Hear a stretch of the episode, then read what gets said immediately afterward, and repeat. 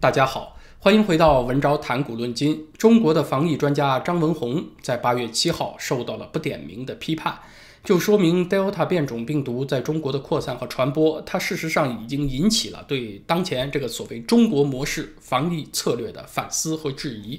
这个反思和质疑，它不是说仅仅存在于什么国际媒体、中国社会的外围，它已经深入到体制了，说明这个现状啊确实很严峻了。啊，你这个策略不调整的话，它会带来很严重的后果了。张文宏呢，就是体制内提出这种反思和质疑比较温和的声音，啊，但是咱们说，在中国只要是。最高层定调的事情，你就别说反思和质疑的内容是什么啊，这个语气强不强都先不说，你只要有这个现象出现，有这么一点质疑的意思，就是一件大事了啊。它的影响和波及的范围都很可能会超过防疫讨论的本身，所以这个现象呢，我觉得是很重要的，咱们今天值得专门来说一说。八月七号。中共的前卫生部部长、现任中国卫生经济学会总顾问高强啊，这么一位，他在人民日报客户端发表了一篇文章，大呼与病毒共存绝不可行啊啊！其实他这个观点就是针对张文宏开炮的。张文宏就是在七月底的一段讲话当中提到了与病毒共存。张文宏是这么说的啊，说现在越来越多的人相信疫情不会短期内结束，长期可能也结束不了。世界上大多数病毒学家都认可了，这是一种常驻的病毒，世界要学会与这个病毒共存。张文宏呢，这里说的很委婉啊，他没说我们中国得调整策略，是说世界要学会与病毒共存。那当然，中国也包括在世界之内。现在这个 Delta 变种病毒在中国是呈多点爆发的状态，大城市里面南京、扬州、郑州都比较严重。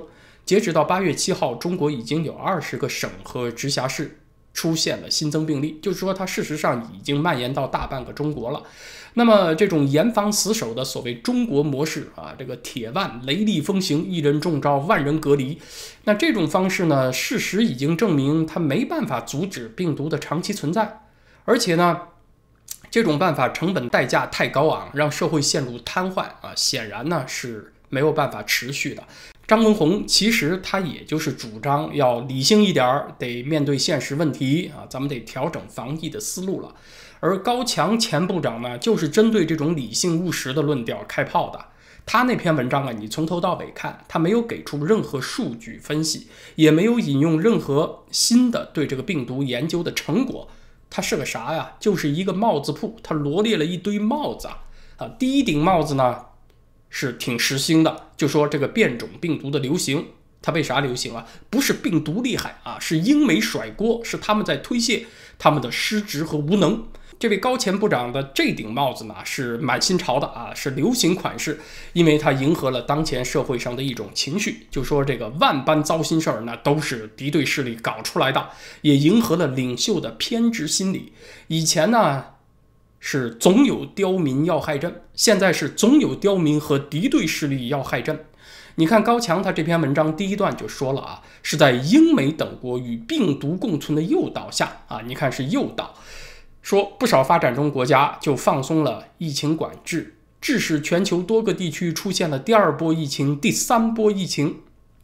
你看看，满满的阴谋论猜测，好像这个第二波、第三波疫情它不是 Delta 病毒闹出来的，是英美给诱导出来的。那这里就有一个非常强的暗示了啊，就是说。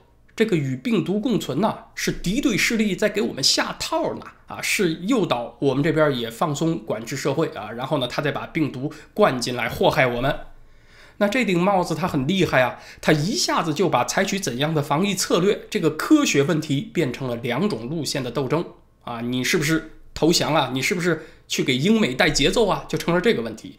那张文宏呢，他是。主张与世界主流认知接轨，是与病毒共存的所谓投降主义路线啊！这个投降主义不是我扣的帽子，是在网易公众号已经有人公开这么说了。另外一条路线呢，就是高强所主张的习近平防疫思想路线。那习近平防疫思想是啥呢？可以用他在二零二零年二月份会议上的一句话做总结，就是要坚决打赢疫情防控的人民战、总体战和阻击战！所以两相一对比，张文宏路线这个大毒草的形象就呼之欲出了啊！你要干啥呀？你主张与病毒共存，那你岂不是说习总一手领导和指挥的抗疫人民战争总体战和阻击战都失败了吧？那你张文宏是何居心呢？啊，所以我估计张文宏现在压力应该很大了。还不止如此啊，这个事儿他还能拔高上纲上线，就是你怎样防疫，它不仅是你选择相信党、相信领袖，还是选择被英美洗脑带节奏这个层面的路线问题，它还更进一步呢，是两种世界观、两种信仰的斗争了。那这顶帽子就更大了啊，也就是高强在文章当中所说的，人类与病毒的关系是有你我、你死我活的关系。他还说，决定疫情变化趋势的永远是人。哎呀，这个高强果然很高很强啊！这个时刻，他还高举着马克思主义唯物论的大旗呢，坚持的是人定胜天，你死我活呀。咱们说这个病毒的繁衍啊，它没有什么主观目的和意识，它就是为了自己的生存。人家没有说一定要干死你人类啊，结果你这儿呢非给人较劲，不依不饶，一定得你死我活。那你这么渴望死，你就死呗。啊，不过呢，这顶帽子呢，它确实很厉害，就是张文宏都不仅仅是什么右倾投降主义了，你都是背叛了共产党人的信仰和宗旨啊。你都不坚持这个共产党人定胜天这个基本信仰了，你就成了叛党分子了啊，更严重了。所以咱们通读高强的这篇高论啊，他成功的把防疫这个科学问题完全的政治化了。所以在中国，它有很多让人特别凌乱的、特别荒谬的事情啊，你不能细想。比如说这个。中共官媒和外交部发言人，他对外反复说啊，你们这些国家搞疫情溯源，你们就是把防疫问题政治化了。可是你看高强这篇文章，他难道不是政治化吗？而且他批判张文宏，还是把防疫政治化达到新的高度了。你在海外如果要批评中共的话啊，爱党群众经常怼你的一句话就是你的看法太极端啊，太片面。可是你看看中共在防疫当中做的，一人感染万人隔离，他都不管你有没有打疫苗啊，都是一刀切的隔离。请问他极不极端呢？片不片面呢？他不给你搞具体问题具体分析了吧？动辄几百万人级别的全员核酸检测，八月初在南京这个九百多万人口的大城市啊，这都是第三轮全员核酸检测了。深夜和凌晨人们都大排长龙，请问极端不极端呢？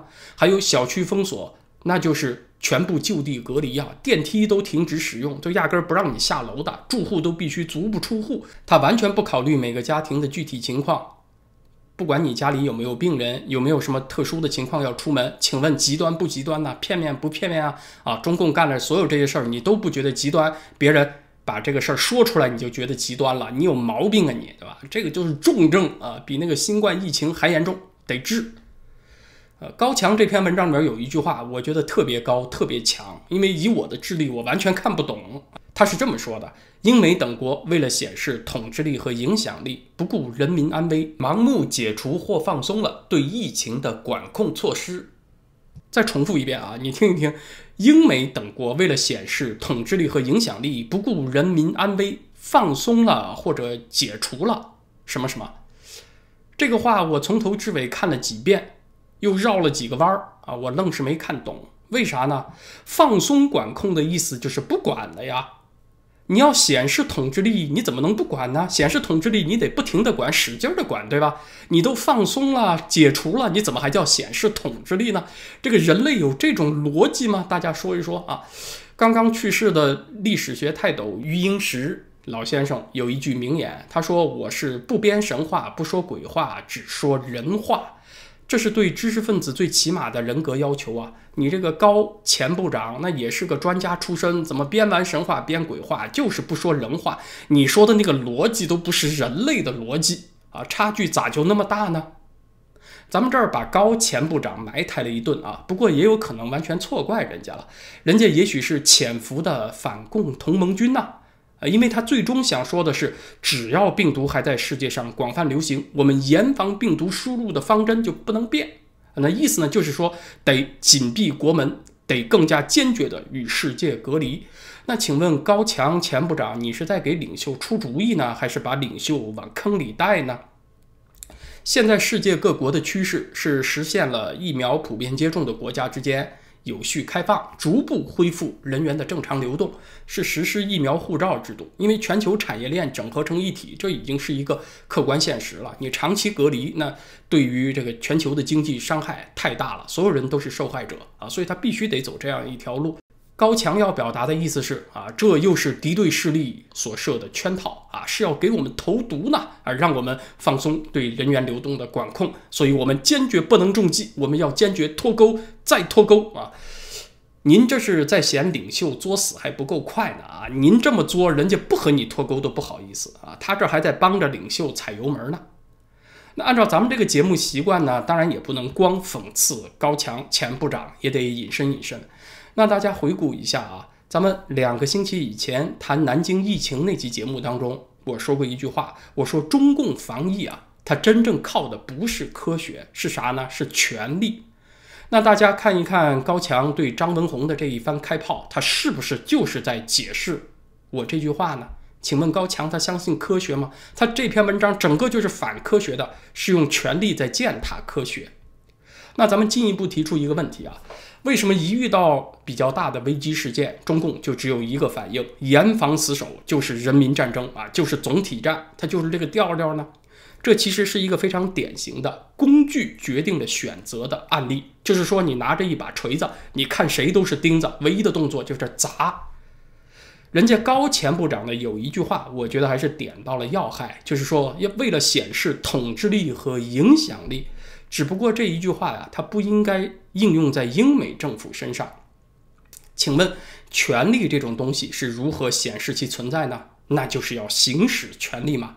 我就必须得来管你，我要不管你怎么显得我有权利呢？而且我越是管得你服服帖帖，你没有任何商量的余地，才显示我能够支配你，我才权力强大嘛。所以呢，我如果有权利不管你，你随便爱干啥干啥，那我声称我有权利和没有权利那是一样的。所以，中共的这套庞大管制机器，它就一定得去管，得让这个权力的存在被每个人无时无刻都感知到。中共呢，就是这把锤子。人们能够感知它是一把锤子的唯一方式，就是去砸啊，把你砸一下啊，你挺疼，冒起来一个包，你一摸，说，嗯，我明白了，你是一把锤子，你不是螺丝刀。砸完你再砸别人啊，别人也是冒起一个包，摸一下，说，嗯，我知道你是锤子，你不是钻头，所以他就得这儿砸两下，那儿砸两下，用砸这个动作表示它是一把锤子啊，是这样一种方式的存在。所以可管可不管的事儿，党就得去管。不管老百姓自己能解决好的事儿呢，他尤其得去管，因为不靠他，老百姓自己也能解决，那叫社会自治，那党的存在就可有可无了吗？就把党存在的必要性从某个领域排除出去了，那党就太闹心了，所以他一定得插手，哪怕他插手以后结果变得更糟，他也得插手。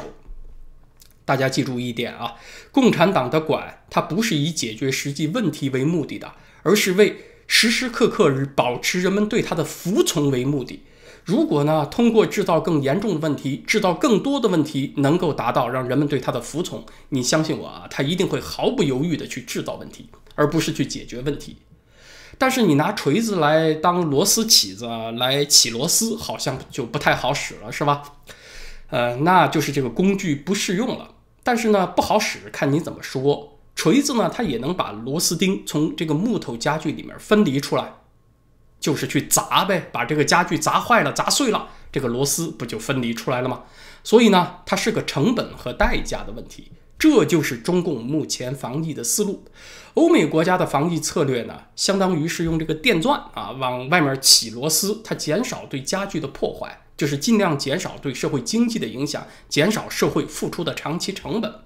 现在呢，确实，美国 CDC 的数据也承认了，打过疫苗以后感染的人数在增加，有可能是第一波接种疫苗的人一段时间以后，他体内的抗体数量下降，又带来了一波的感染啊，可能是这种情况，也有可能呢，确实是病毒变种之后对疫苗的逃逸的比例增高了，就这个疫苗不太能防得住它了，但是呢，这个病毒的危害是降低了，就能够为。改进疫苗和开发特效药争取时间，也就是说，把病毒危害降低以后，病毒造成的伤害相比起长期封锁造成的经济的伤害，对人们生活的伤害啊，它没那么大了啊，那个后者的危害更大了，所以再封锁就得不偿失了啊。这就是一个很理性的权衡，两害相权取其轻。就像从这个家具往外起螺丝，你得先看这个螺丝它是十字口的，是平口的，你得选对钻头是吧？然后用电钻往外起的时候呢，你得拿捏好角度，拿捏好力道，一点一点的往外起，然后工作一下，停一下，然后呢再看看。调整一下力道和角度，尽量减少对这个家具的破坏啊！你要用锤子砸呢，那就是另外一种思路了。严防死守，一人中招，万人隔离，不计代价啊！最后呢，你这个螺丝是起出来了，也许这个疫情被控制住了，不过家具也毁了嘛，对吧？这个社会这个经济的破坏太大了。其实啊，中共。他一直就是这个思路啊，早些年对人口问题，他也是这个做法。其实早在八十年代后期就有这样的社会学成果了，就说明女性教育程度的提高，它对于降低人口出生率啊有直接的作用。女性受教育程度越高，越有职业发展前景，她越不愿意早生孩子、多生孩子。那么到了九十年代的时候呢，这基本上是一个被世界人口学普遍接受的共识了。中共他完全有时间去修正他那个一胎化政策，可是他就不啊，他就是不管你科学有什么发展，他就是一味蛮干，就还是使用那种什么该留不留、八方牵牛这种野蛮的屠鹰政策。高强啊，如果他是当时主管计划生育的官员，他完全可以提出同样的理由啊，就说提高女性的受教育程度来降低人口出生率，这是英美诱使我国再度掉进人口陷阱的圈套啊！我们不能中招，我们不能上当，我们一定要严防死守，控制人口增长，得把这个人民战争坚持到底。你看，他要放在那个时候，他照样会这么说，因为你一旦把科学问题政治化呀。它就是这种万能的公式啊，它在什么事情上都可以套用。今天的中国人口危机呢，可以说就是把这种一胎化政策蛮干到底所带来的。呃，看来很不幸，很有可能在防疫问题上，这个套路会重演，而且它一旦带来恶劣的后果吧，会来得更快，给社会的创伤也会更加严重。说工具决定了思维，除了手里拿锤子看谁都要砸之外，你要是手里拿的是镰刀也是一样啊，那看谁都是韭菜，都是唯一的动作割呀。现在中共政府是掌握了全社会的投资渠道，还掌握了信息渠道。他今天说啊，“一带一路”是大有前景的，他就拉动了基建行情，你就哗啦哗啦的买基建类股票。明天说我们要大力发展芯片产业啊，国家有一万亿元的海量投资，所以拉动芯片行情，你就哗啦哗啦的买芯片类的股票。反正你有钱也没处投去，他控制了所有的信息渠道，他说什么行，你就只能去买那个类别的股票。股票涨起来以后呢，就收割你。散户是韭菜。那你说上市公司就不是韭菜了吗？照样是规则的制定，还有解读，还有监管，所有这些权利集于一身呢。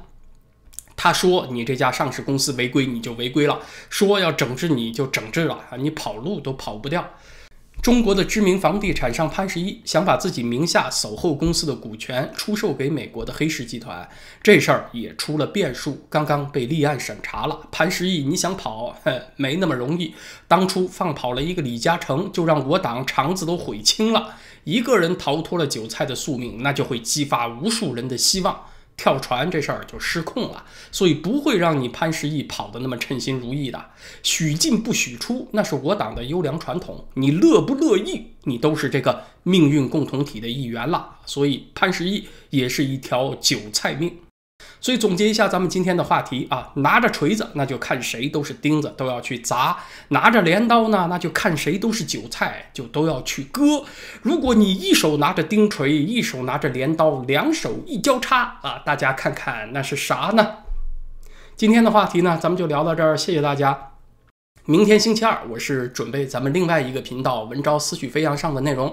那在这个。时事频道文昭谈股论金 YouTube 频道呢，咱们就是星期三再见了。